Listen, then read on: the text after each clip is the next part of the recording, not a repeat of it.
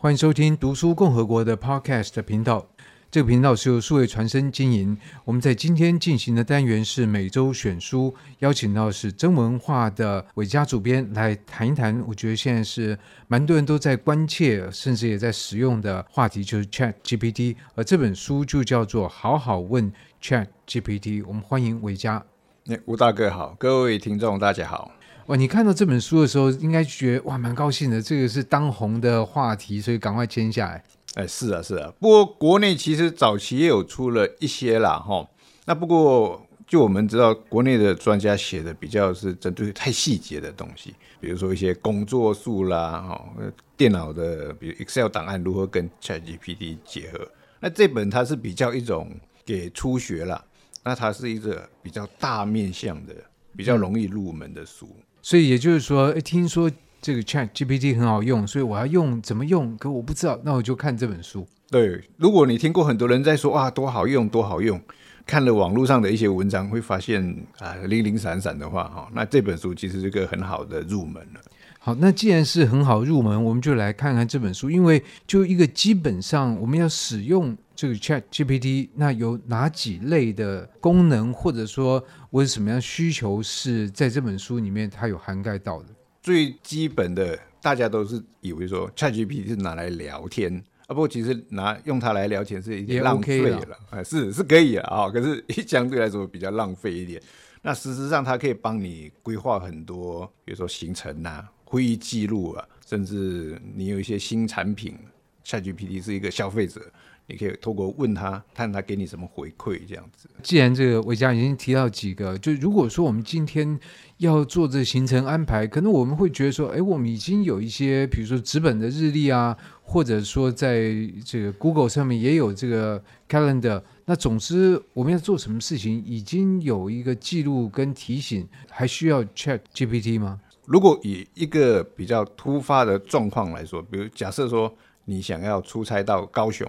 那你可以请 ChatGPT 帮你规划路线啊，怎么过去，到哪里的时候搭什么车啊，甚至呢，它还可以帮你规划你的行程中，比如说可以住哪里啦，啊，或者附近有什么好吃的啊，有什么好玩的，那它都会帮你整个路线很细节的帮你规划好。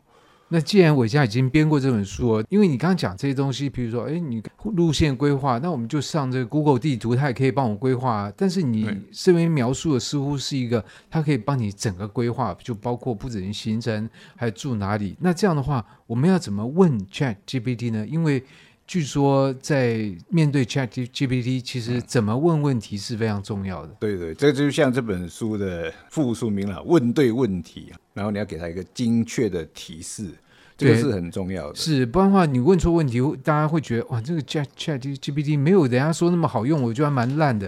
其实不是它烂，是你问错问题。对，这个这个确实很重要。回到刚刚吴大哥提到到高雄出差的，你可能给他一个具体的时间点，甚至你想去，比如说高雄，你想说我想去逛一下书店，他也会帮你搜寻周边的书店，而且是沿着你那条路线来搜寻。如果你用 Google Map 的话，那当然就变成你自己必须去找那条路线旁边的书店嘛。对，所以我在问问题的是说，哎，ChatGPT，我在十二月三十一号我要在高雄跨年，所以时间有了，地点有了，是。然后我希望住爱河边上，然后我希望能够去逛书店，然后他就会给你答案。对，他就会整理出那个路线附近的，他甚至会建议你可以在爱河边可以做什么样的活动之类的。哇，所以就是在这个提问上面，你觉得有几个要件需要包括？是不是那种新闻写作这几个 W 都具备？这样的话会比较提出具体的问题。是，像作者就建议比较好的提示哈，要有三个要素了。第一个就是观点，然后第二个是观点，我要去。高雄玩，这要有什么观点吗？当然了，别的题目的话啦，对对，对，别的题目，假设说，一般我们问问题都会说，哎，ChatGPT，我这个商品你觉得如何？这样就比较单调，太笼统。对，你应该有给给他一个观点，比如说，ChatGPT，请问，假设对方是一个什么阶层、什么年龄，哈，他的个性怎么样？那我这个产品给他，他会满意吗？那你就给他了，请 ChatGPT 站在一个观点。好，一种特性来回复你，这样他就会给出那种观点的人的看法。所以你要给他一个更多的条件，明确的条件，他比较好回答。不然你说，哎，我这个产品你喜欢吗？大家会喜欢吗？那就得不到答案。对，对，你就必须假设 ChatGPT 就是你要问的那种个性啊、特性的人。可是通常我们问那么明确哦，嗯，我们自己心里面其实都有个答案。对不对？都会觉得我大概描述，哎，像比如我家，嗯，大概是三十多岁，然后戴个戴个眼镜，然后我推出的这个运动鞋，他会不会喜欢？我可能心里面已经有意见了，然后会觉得 ChatGPT，我试试看你到底讲对不对？是我，我觉得这个也是蛮微妙的哈。像我有时候我们自己写文案了哈，我们都会其实心里面有数，读了这本书，然后潜在的读者，我们也大概有一个轮廓。可是你试着去问 ChatGPT，他可能会给出你一些，哎，你可能没有想到的，或者切入的方式不太一样了。那变成说，虽然我们知道可能读者群是那一些，可是我们可以吸引他们的点，可能又多出了一两样这样子。所以这个重点其实还是在自己，因为如果我们保持一个很 critical 的想法，会觉得他搞不跟我们的意见不一样哦，我们就觉得说你在乱讲。那其实如果跟我们意见完全一样，那就是同同温层取暖，也没什么没什么意思。对对对。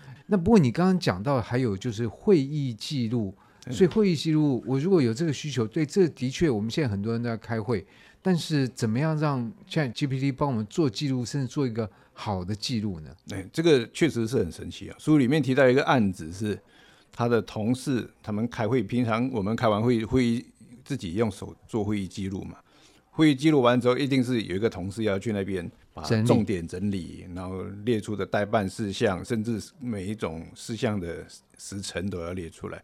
今天如果你用录音软体把它录下来之后，转成文字档丢给 ChatGPT 之后，你可以问他，请他帮你把这个会议里面的重点整理出来。你要给他字数吗？比如说我要一千字的摘要，哎，这个也可以啊。你可以可以跟他说，你六就列出这个会议中三个重要的项目，或者甚至一千字嘛，哈。甚至请他诶把我们讨论到的时程都列出来。当然，我觉得安全起见，我们还是必须再看过一次了。当然不能完全，只是说相对我们整理啦，哦，去回忆那个就省掉了很多的时间了。可是这个会不会有另外一个泄密的可能？因为你用这个录音软体，然后他再把它转译，但事实上。理论上，在网络世界里面，对，另外有一双眼睛应该可以看得到你在做什么东西啊。对对对，这个确实是很多商业公司使用 ChatGPT 都非常谨慎的哈。因为作者也有提醒我们，一旦你把这些文字公司的机密丢给 ChatGPT，其实就是丢到他们的语言资料库了。那变成说，别人可能问到相似的问题，哎，就不小心看到你的公司的资料。比如说，我们只打个比方，纯粹打比方。是。美中高层在做这个战略的谈话，然后再讨论，比如要不要使用核弹。然后如果这个与会有个人说，那我们用这个底下小助理用这个 ChatGPT 把它整理成会议记录，说不定哪天有人说，哎，这个美国会不会发射核弹？哇，结果他就可能就把这个纳入说，哎，这个呃几率其实蛮高的。对，这个确实是很危险的，所以可能有一些比较敏感的东西就尽量避开。所以大家在使用的时候，第一个是要怎么会用，然后第二个就是说什么状况不要用，这个两个是同时要了解的。对，这个我们自己要有那个意识了。那不过对你自己的工作本身，你在你的流程里面怎么样来使用 ChatGPT 呢？比如说会不会说，哎，这本书的内容你就灌进去，然后说，哎，麻烦给我一个五百字的书籍文案。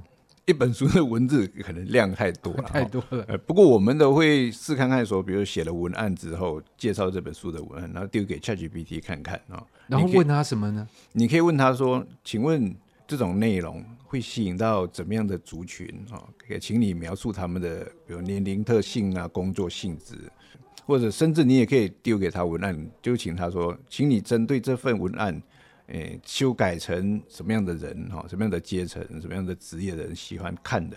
那有用吗？对你来讲，可就是经过这样处理之后有帮助吗？是，是会有一些啦，是会有一些。嗯。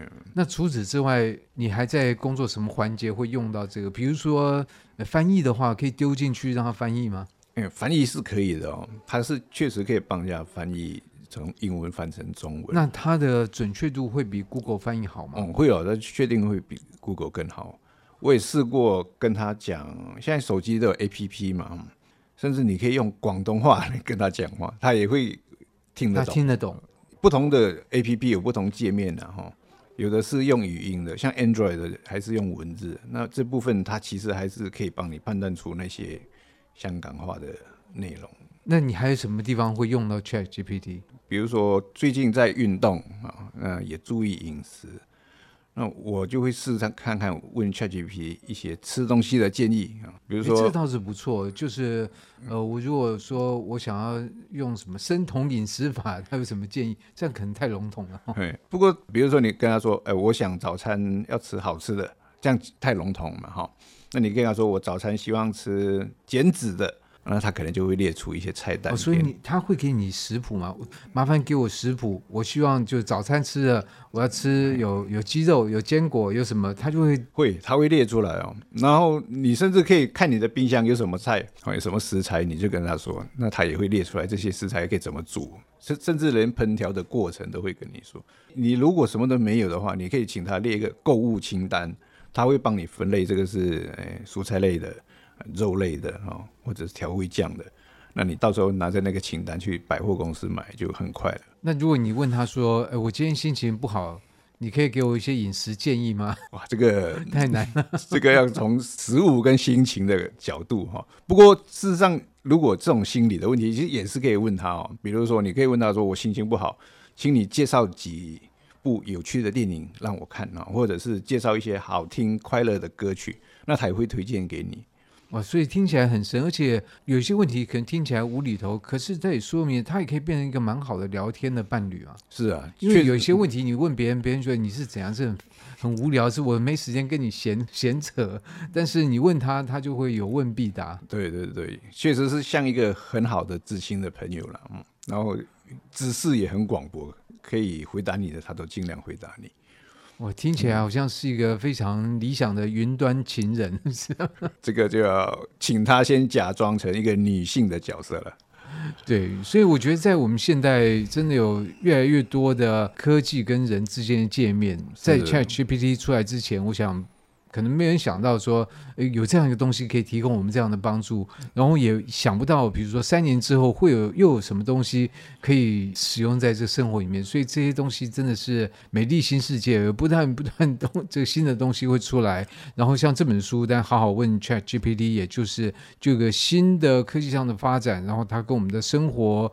可能会息息相关，然后我们也可以利用它相当强大的功能来改善我们在生活上或者是在工作上碰到的一些疑问。嗯、是啊，是啊，嗯，ChatGPT 公开给民众使用到现在已经一年多一点了哈。这一本书会不会过时啊？呃，这个问题确实是在技术面向了哈，比如说界面、文字输入或者语音输入这个部分，确实当然会一直有变动啊。但我觉得他教你的提问的那个角度、好方式，这个是一直都不会变的。所以，我们透过一些科技的工具，其实是要来磨练变，让我们变成一个更好的提问者。因为当我们能够提问的时候，其实有人说过，就是你当你能够把一个好的问题提出来的时候，你差不多已经得到答案的一半了。对，确实是这样。不，不管我们是面对人，或者是面对机器，现在面对机器也是如此啊。那作者有一个很不错的一个想法，就是他帮我们省下来的很多时间跟精力，其实可以让我们在生活上，哦或者在面对重要的朋友、家人，可以花出更多的时间跟精力了。这也是科技服务人类的最重要的一面。是，但我们如果在科技上面这些装置省下我们的时间，我们又投入把它拿去划手机，好像就太可惜了。对啊，确实是啊。所以省下时间可以跟更多的真人来相处，也当然可以拿一本书来阅读。我觉得这也是是蛮好的，是就是你省下时间以后的使用的方式。对，就变成提升我们人生的品质了。好，也希望大家从这本书能够得利。那么就非常谢谢维嘉今天的介绍这一本真文化出版的《好好问 Chat》。GPT，谢谢谢谢，谢谢吴大哥，谢谢大家。以上单元由数位传声制作。